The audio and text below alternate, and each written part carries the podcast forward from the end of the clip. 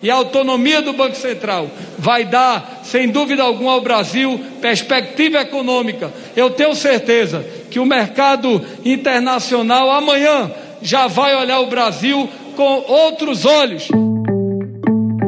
A autonomia do Banco Central, debatida durante três décadas no Congresso, foi aprovada ontem pela Câmara e vai à sanção de Jair Bolsonaro. O texto estabelece mandatos fixos e não coincidentes de quatro anos para o presidente da instituição e seus oito diretores, responsáveis pela condução da política monetária no país. O objetivo fundamental do BC, que não terá mais vínculo com o Ministério da Economia, será assegurar a estabilidade de preços. O fomento ao emprego ficou em segundo plano. Estadão apresenta Notícia no seu tempo. Quinta-feira, 11 de fevereiro de 2021. Informações do Brasil e do mundo. Seja bem-vindo ao Notícia no seu tempo. Podcast que traz um resumo das principais notícias do jornal O Estado de São Paulo. Confira mais destaques da edição de hoje. As vendas do varejo em dezembro caíram 6,1% ante novembro, no pior resultado da série histórica do IBGE, iniciada em 2000. Para analistas, resultado deve reforçar apelos por volta do auxílio emergencial e coloca em dúvida a recuperação da economia no início do ano. Nós levantamos que 70% do desmatamento ou dos crimes ambientais, vamos colocar assim, ocorrem em 11 municípios. O vice-presidente Hamilton Mourão anunciou o fim da operação em que os militares atuavam no combate ao desmatamento na Amazônia. O governo promete agora focar a ação dos agentes ambientais em 11 municípios da região, onde as taxas de desmate são mais altas. A emoção da reconquista das medalhas. Ah! Material roubado do ginasta Arthur Noria encontrado.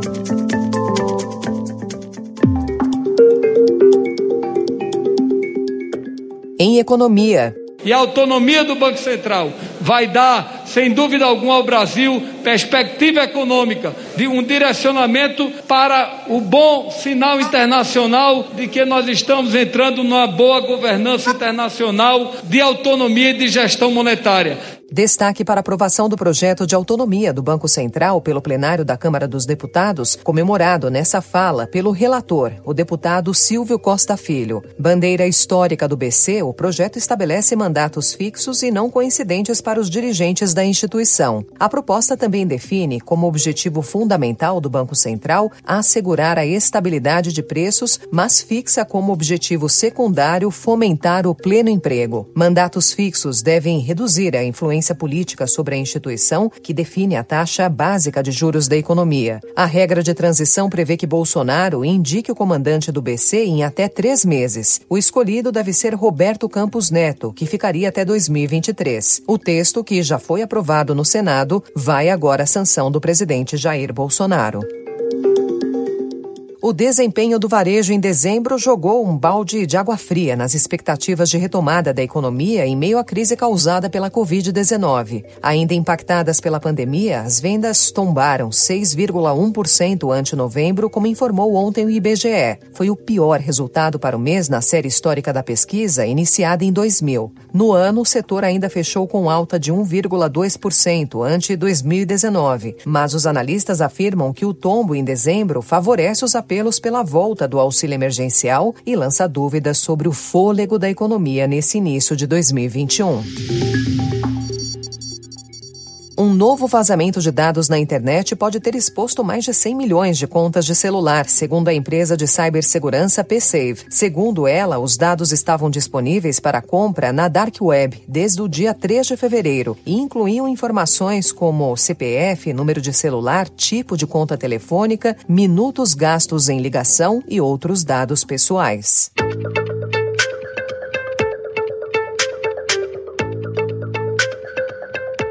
Em Metrópole. Nós levantamos que 70% do desmatamento ou dos crimes ambientais, vamos colocar assim, ocorrem em 11 municípios.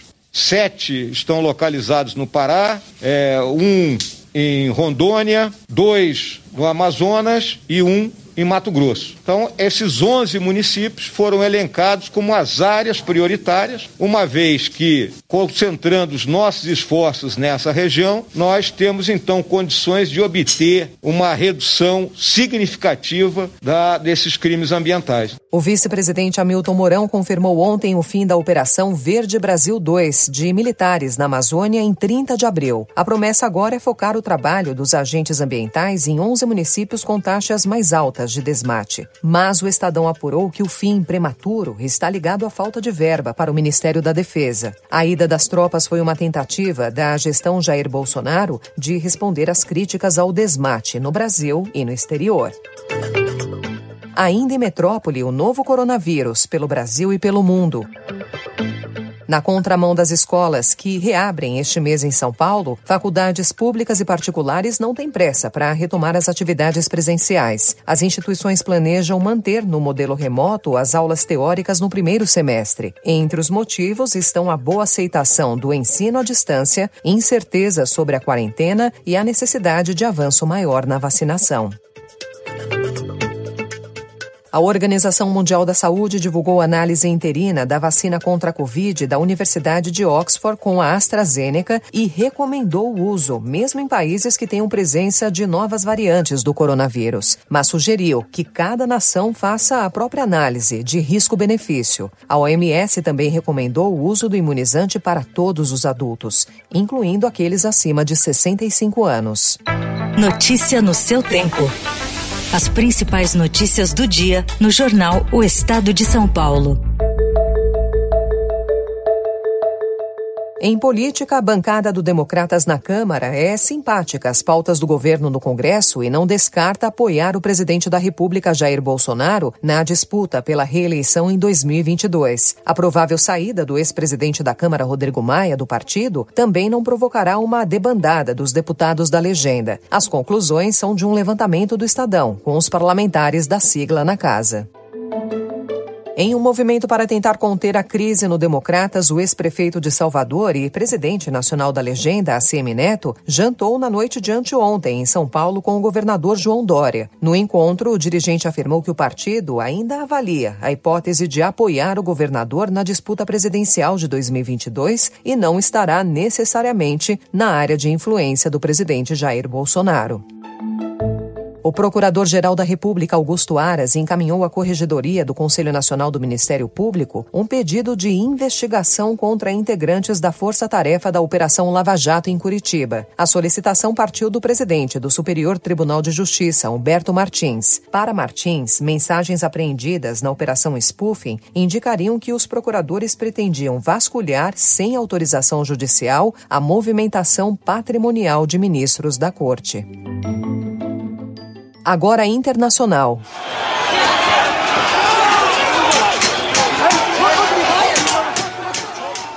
A acusação usa vídeos inéditos de ataque ao Capitólio para condenar Donald Trump. As imagens mostram os senadores sendo retirados do plenário no dia 6 de janeiro, quando o Congresso foi atacado. Em uma das cenas, o então vice-presidente Mike Pence é conduzido por agentes do serviço secreto, junto de sua família, para fugir dos invasores. No andar inferior, apoiadores de Trump buscavam Pence e a vice-presidente da Câmara, a democrata Nancy Pelosi, com o intuito de matá-los.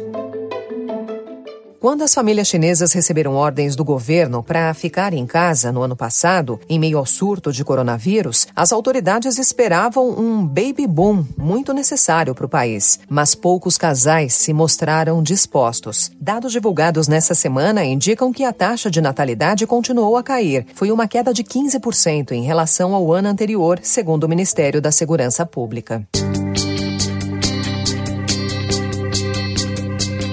Em esportes, o ginasta Arthur Nori já conseguiu de volta suas medalhas, roubadas após dois bandidos invadirem a casa dele na zona oeste de São Paulo há cinco dias. Em entrevista à TV Record, ele falou sobre o caso. Tava me tremendo todo, tava bem, bem feliz ali de pegar uma por uma e, e lembrar. Tinha até mais que eu tinha falado. Tinha, tinha bastante medalha, mas lembro de cada uma, como que foi a, a conquista dela e tá aqui conquistando de novo. As medalhas foram recuperadas na noite de terça-feira pela Polícia Militar em uma lixeira, em frente a uma casa em Osasco, na região metropolitana de São Paulo. O Palmeiras encerra hoje, ao meio-dia, a participação no Mundial de Clubes, com o objetivo de voltar ao Brasil com o moral elevado para a final da Copa do Brasil diante do Grêmio. O time decide no Catar o terceiro lugar do torneio contra o Al-Ali do Egito, disposto a esquecer a derrota de domingo. Aos 66 anos, 11 como técnico do Tigres, Ricardo Ferretti tem uma missão dificílima hoje, mas que pode levar o brasileiro à glória, a de conduzir o seu time ao título do Mundial de Clubes, na decisão contra o poderoso Bayern de Munique. Seja como for, ele já é uma espécie rara, pela longevidade no cargo.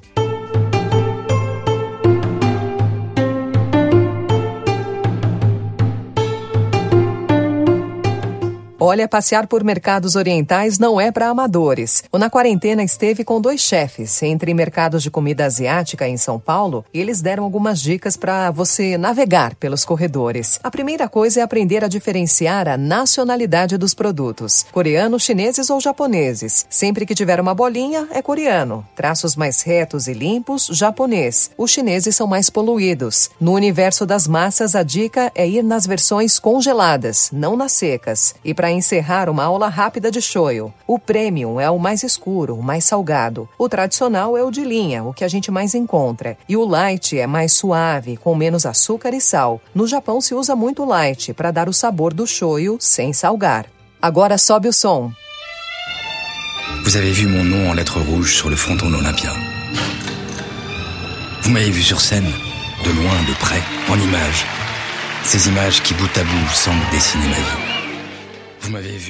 Esse é um trecho do trailer do documentário Asnavu por Charles, que estreia hoje nos cinemas. Durante 34 anos, Charles Asnavu registrou em Super 8 momentos íntimos, mas também o cotidiano de anônimos. Até o dia em que o cantor francês mostrou esse material para um amigo, o cineasta Marc de Domenico. Ele, impressionado com a riqueza das imagens, preparou esse documentário com as filmagens do próprio cantor. E a gente encerra o Notícia no seu tempo com ele. Je vous parle d'un temps que les moins de 20 ans ne peuvent pas connaître. Montmartre en ce temps-là, accrochait ses lilas jusque sous nos fenêtres et si l'humble garni qui nous servait de nid O Notícia no seu tempo de hoje fica por aqui, que teve apresentação e roteiro de Alessandra Romano, produção e finalização de Felipe Caldo. O editor de núcleo de áudio é Emanuel Bonfim. Obrigada pela sua companhia e até amanhã. Você ouviu Notícia no seu tempo.